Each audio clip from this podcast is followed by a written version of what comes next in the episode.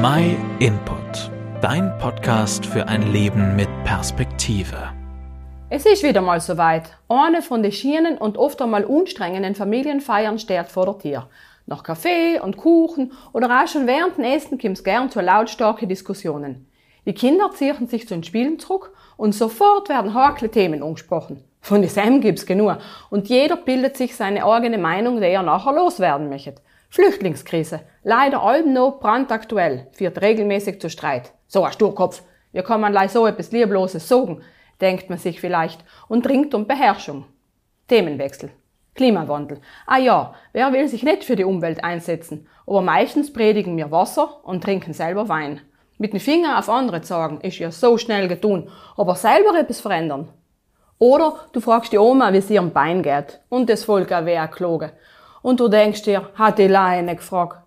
Oft einmal kommt mir vor, dass unsere Geburtstagsfeiern zu einer Beschwerdeparty geworden sein. Es wird einfach alles ausgetauscht, was einem gerade nicht passt. Was andere besser machen könnten, wie komisch der Nachbar ist. Ich glaub, es wisst von was ich red. Ich tat mir so oft wünschen, dass die Leute liebevoller miteinander umgehen, verständnisvoller und barmherziger sein mit anderen. Ob das nachher Flüchtlinge sein, Politiker oder alte Schulfreunde, zu tratschen gibt's viel. Aber woher kommt es, dass wir oft so unzufrieden und streitsüchtig sein, dass wir allem und bei jedem etwas auszusetzen haben? Das sind vier Kimp, dass es nie gelangt, was wir sein und haben. Ich glaub, wir haben oft das Gefühl, unfair behandelt zu werden und lassen unseren Frust nachher in die verschiedensten Momente bei den anderen aus. Stell dir einmal Folgendes vor. Ein Mann sitzt unschuldig im Gefängnis und schreibt in einem Brief an seine Freunde. Weil ich han gelernt, mit dem zufrieden zu sein, was ich han. Das ist kein Witz. Es steht in der Bibel. Was hat der Mann erlebt, das ihn so zufrieden gemacht hat? Über Sam redet er in einem anderen Brief. Wenn also jemand mit Christus verbunden ist, ist er eine neue Schöpfung. Was er früher gewesen ist, ist vergangen.